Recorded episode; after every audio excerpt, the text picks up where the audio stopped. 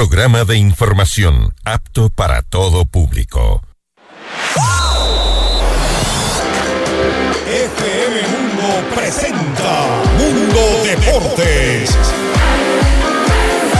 Mundo Deportes. Toda la información de los deportes más relevantes a nivel nacional e internacional. Noticias, entrevistas y análisis. Aquí comienza Mundo Deportes con Edu Andino. Bienvenidos.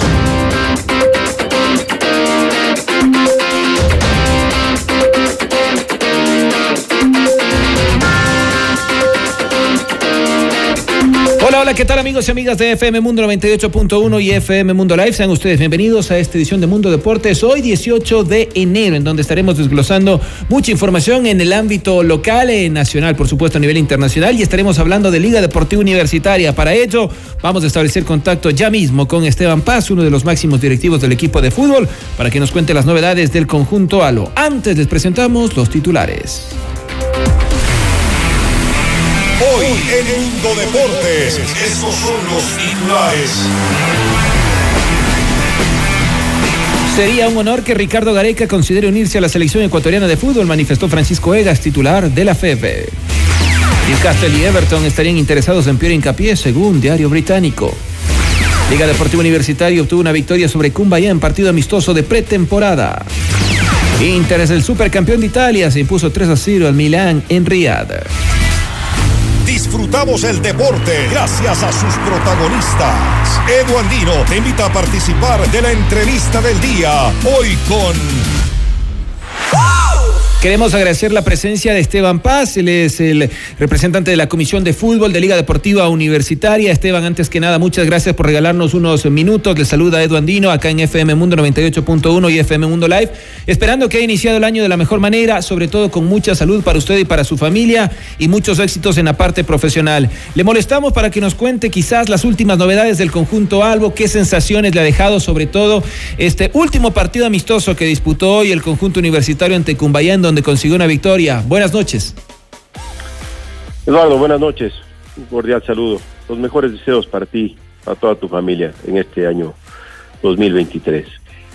Eh, mira, es muy prematuro como para poder sacar conclusiones. Por supuesto que las sensaciones son positivas, que el, el sentimiento de haber un armado un equipo balanceado eh, es positivo. ¿no? Creo que hemos inyectado jugadores de calidad en este rompecabezas tan difícil que es a principio de cada año de poder resolver las dificultades económicas para poder encontrar los jugadores que puedan ingresar al plantel y ser un aporte. Hemos trabajado muy duro con, con Luis Ubeldía, ¿no? Para buscar engranar cada pieza, cada, cada eh, funcionamiento de acuerdo a su óptica y a su perfil de juego y que este vaya engranando en ese perfil, ¿no? Y buscando jugadores de distinta gama, de distinta índole y de, de distinto perfil para poder armar un plantel competitivo. Eh, pese, pese a ser una campaña irregular, la del año pasado, 2022, muchos la catalogan como desastrosa. Uh -huh. Yo veo ser cuartos es desastroso, es malo, sí, no, me, no mediocres no somos pero también queremos ser un poco realistas. ¿no?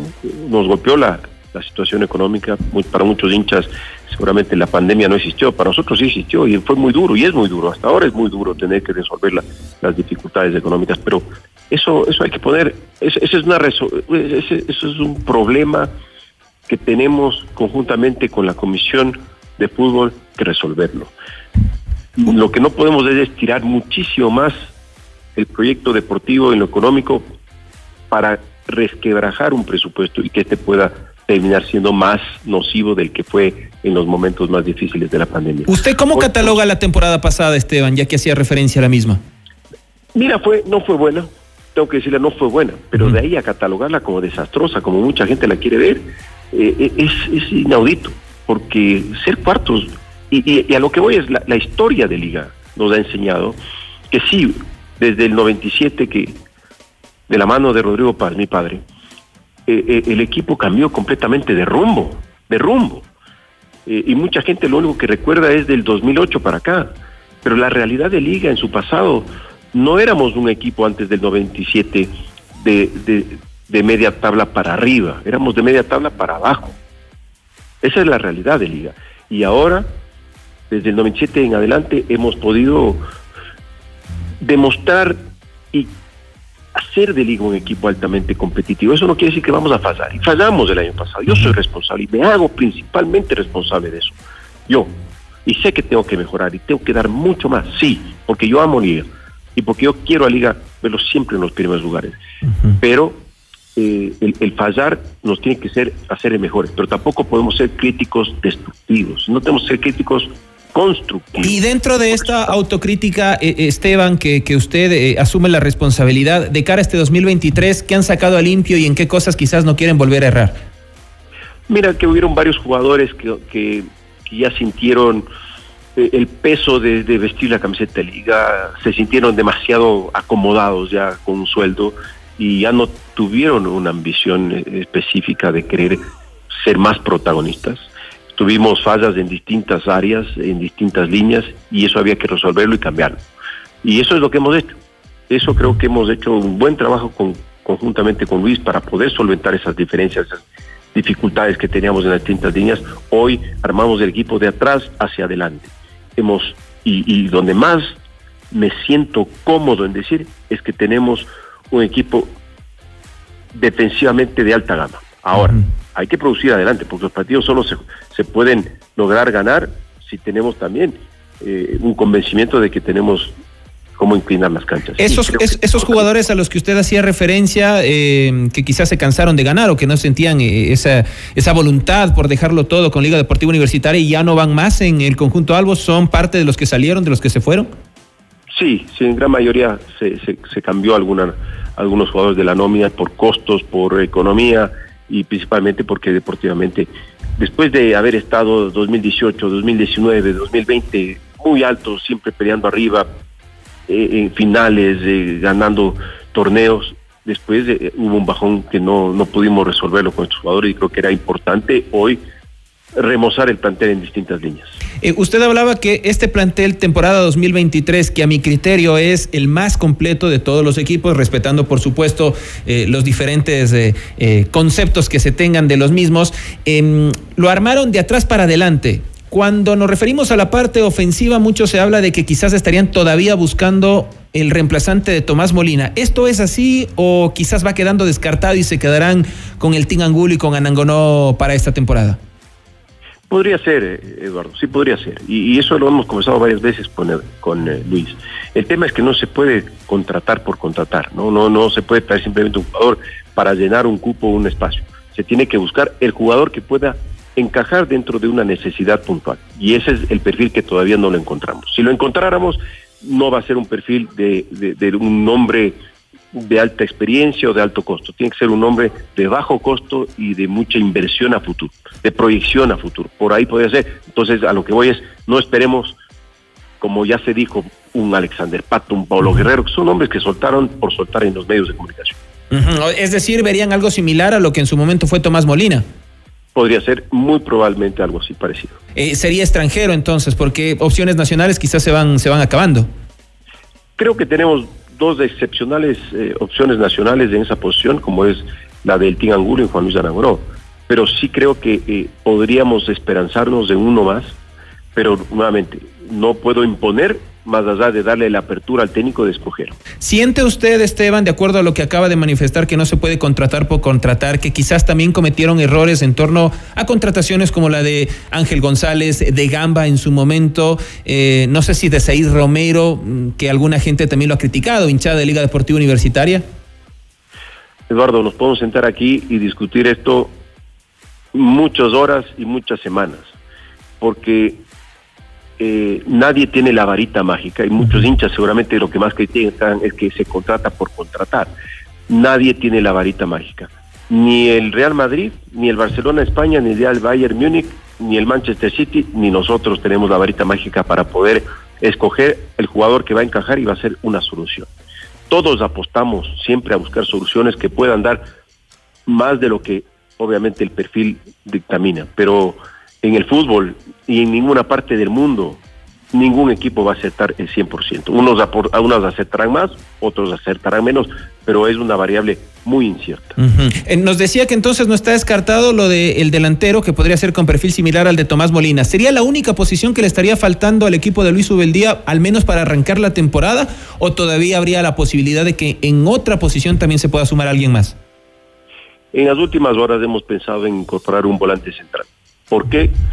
porque Mauricio Martínez, que es un gran jugador, viene de una para prolongada y, el momento de, hacerle un poquito más fuerte la pretemporada empieza con contracturas, empieza con problemas físicos, que es absolutamente normal. Por eso él está haciendo un trabajo diferenciado que va a tomar por lo menos tres semanas a un mes, por lo menos, para poder estar a la par de sus compañeros. Entonces, tomando eso en consideración, tomando en consideración que hay un jugador excepcional de liga como es Oscar Zambrano, que ahora está en, en la selección sub-20 que va al sudamericano, que muy probablemente puede haber algún interés importante por él.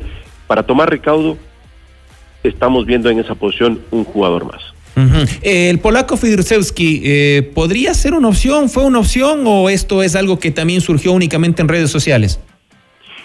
Fue más de redes sociales. En un momento dado sí hubo un sondeo previo pero económicamente no, no estamos en esa capacidad de poder absorber una transferencia de esa magnitud. En torno a la presencia o continuidad de Ángel González, ¿cómo está ese tema, Esteban? Mira, Ángel es un muy buen jugador. Eh, lo que pasa es que no hemos podido ver lo mejor de Ángel. Claro, la gente se queda en la retina del ojo lo he hecho por este último, en este último semestre. Pero hay muchos equipos que lo quieren. Él no quiere regresar a Argentina puntualmente por un factor personal y no le podemos obligar. Si se queda, tiene que llenar eh, una plaza porque es jugador del club y, confiamos en él. Hoy está jugando, está teniendo ritmo y tiene que ser un aporte. Hasta ahí le puedo decir, quisiéramos lo mejor para el equipo, para él. Unas veces se puede dar, otras veces no, pero creemos que no mal jugador no es y que puede aportar mucho. Las finales, Esteban, agradeciéndole por su tiempo. ¿Qué nos puede contar de este chico Jimmy Mina que llegó del Uni Bolívar, para muchos desconocido? Mira, es un chico desconocido, nadie lo discute. Estamos viendo una evolución positiva, por algo el técnico lo tuvo en diciembre, todo el mes de diciembre viéndolo y lo ha ratificado.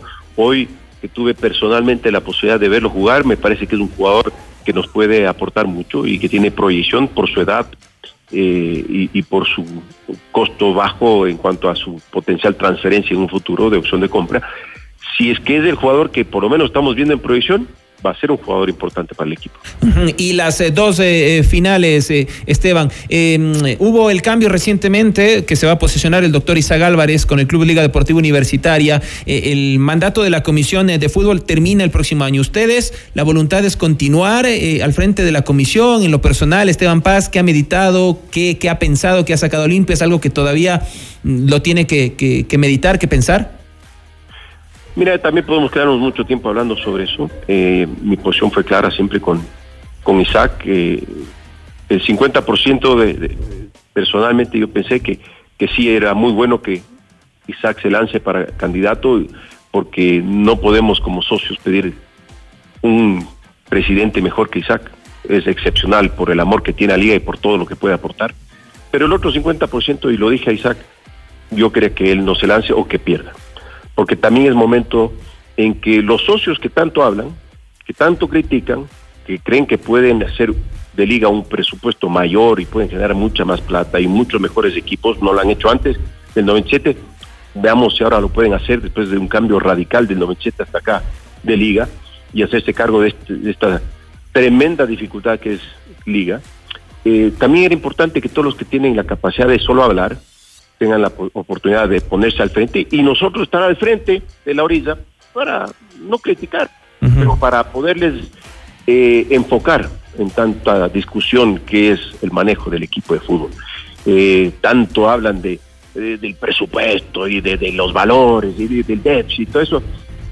Cuando ellos mismos manejaban el presupuesto y mandaban firmado por ellos los documentos a, al directorio, ¿no? Increíble. Pero esto también tenemos que discutirlo largamente. El poder se termina en este año y se tiene que entregar en febrero del próximo año eh, eh, el poder. conversaremos con Isaac para ver el futuro, pero creo que ya es hora que los socios que tanto creen que se pueden hacer cargo tengan esa capacidad. Todavía no estaría definido entonces si usted continuaría o no. No es momento de hablar todavía de una, una continuidad es momento de enfocarse en el presente y ya veremos qué pasa en el futuro. Y la última, Esteban, ¿qué le diría a la hinchada después de esta inversión tan importante que ustedes han hecho? Eh, insisto, para mí es el equipo más completo que se ha armado al menos en el inicio del 2023, esfuerzo económico importantísimo después de todas las vicisitudes. ¿Qué le diría a la hinchada? Además se viene la Noche Blanca, que será a la mañana del 29 eh, de este mes, pero la invitación para que también sean parte de, de este esfuerzo. Miren, la invitación. La Noche Blanca es un producto, es un nombre es un nombre que le hemos forjado por más de 20 años como marca. Noche Blanca hemos presentado los equipos desde muchos años atrás como marca. Entonces, hoy, ¿qué, hemos querido? Darles gusto. Todos piden domingo al mediodía. Bueno, hemos querido darle gusto al mediodía. ¿Y por qué no de noche? Porque hoy la situación climática de la ciudad no amerita para hacerlo de noche, porque si nos llueve como está lloviendo, se empañaría la Noche Blanca. Entonces, por eso se tomó la decisión de bajar las horas a una hora, que todo el mundo quiere, un día que todo el mundo dice que puede ir en familia y contra un rival como Nacional, que es un clásico. La verdad, afortunadamente para el fútbol de Quito, hoy volvemos a tener un fútbol importante, volvemos a tener rivales importantes que vuelvan a levantar el fútbol de Quito como es Nacional y sobre todo lo que está haciendo Aucas. Qué fantástico que haya quedado campeón y qué fantástico que esa rivalidad vuelva a nacer, que vuelva el, fútbol de Quito necesitaba que Liga tenga una rivalidad, no la ha tenido desde, desde la caída del Deportivo Quito y, los altos y bajos de Aucas. Es que en buena hora que estos dos equipos vuelvan a estar en, Quito porque necesitamos esa rivalidad para levantar el fútbol capitalino y invitarles a soñar, invitarles a, ilusionarse, a tener fe, a querer al equipo, a querer estar cerca del equipo. Hemos fallado, yo soy responsable, no quiero fallar más, quiero darles el equipo que todos queremos venga, acompáñenos. Vamos, vamos a estar juntos por Liga. Muy bien, Esteban, muchas gracias como siempre por su amabilidad y caballerosidad para atendernos. Le mando un gran abrazo. Igualmente, un gusto. Abrazo grande, Eduardo. Muchas gracias. Ha sido Esteban Paz, el presidente de la Comisión de Fútbol del Conjunto Universitario. Damos paso a nuestro siguiente invitado. Mundo Deportes. Noticias, entrevistas y análisis con Edu Andino. Muy bien, continuamos nuestro programa. Acabamos de charlar con Esteban Paz, presidente de la Comisión de Fútbol de Liga Deportiva Universitaria, y seguimos eh, generando información. Nos vamos hasta la provincia del Oro, hasta Machal específicamente, para recibirle y agradecerle por su tiempo a Darwin Palacios, el presidente de Lorense. Señor Palacios, presidente, buenas noches. Eduardo Andino le saluda desde los micrófonos de FM Mundo 98.1 y FM Mundo Live. Antes que nada, esperando que haya arrancado el año de la mejor manera, que haya mucha salud para usted y para su familia, y pues que en lo profesional eh, también sea un año muy exitoso. Orense ha hecho mucha noticia porque ha armado un plantel bastante interesante de cara a este 2023. ¿Qué sensaciones le va dejando el equipo en estas eh, primeras semanas del año? Buenas noches. Buenas, noches, Edu. Gracias por, la invitación. Eh, un gusto saludarte a, ti y, a través tuyo a toda la afición deportiva de la provincia del Oro y del país. en, primero, en primer lugar, quería aclararte que yo no soy el presidente, mi esposa es la presidenta, Marta Romero, yo soy obviamente fundador del club y fui presidente, pero estoy siempre ligado solo para, para este, recordarte que la presidenta, la que manda es la, es la señora. Perfecto. Eh, gustoso de poder compartir este momento contigo y con la afición y las primeras impresiones que tenemos es que eh, hemos querido armar un equipo con la base del año pasado, para nosotros eso era importante. el, 75% del, equipo titular se mantiene, casi llegando a un 80%, y este, eso para nosotros era prioridad y lo, hemos hecho. Ya teníamos el, el contrato con el 50% de esto, por ahí nos faltaban unas unas renovaciones que lo hicimos y asimismo estamos, eh, hemos pensado sumar a jugadores que del gusto del profesor eh, Juan Carlos León y tenemos la expectativa de, poder eh, ser competitivos y, pelear de la mitad de la tabla para arriba siempre. ¿Siente usted que este equipo temporada 2023 es más fuerte que el de la temporada 2022 con las altas y bajas que han tenido? Creo que sí, creo que sí. Este, estamos asegurando jugadores que ya están acoplados al equipo, que tuvieron una oportunidad de acoplarse con el profesor León en, los pocos partidos que tuvo al final del campeonato. Entonces siempre eso nos va a dar eh, una, una mejor eh, eh, este, participación. Estamos convencidos de que eso era algo que necesitábamos conseguir y, y, hacia allá vamos. O sea, queremos tener un equipo este, de, de hombres, de guerreros, de gente que quiera triunfar.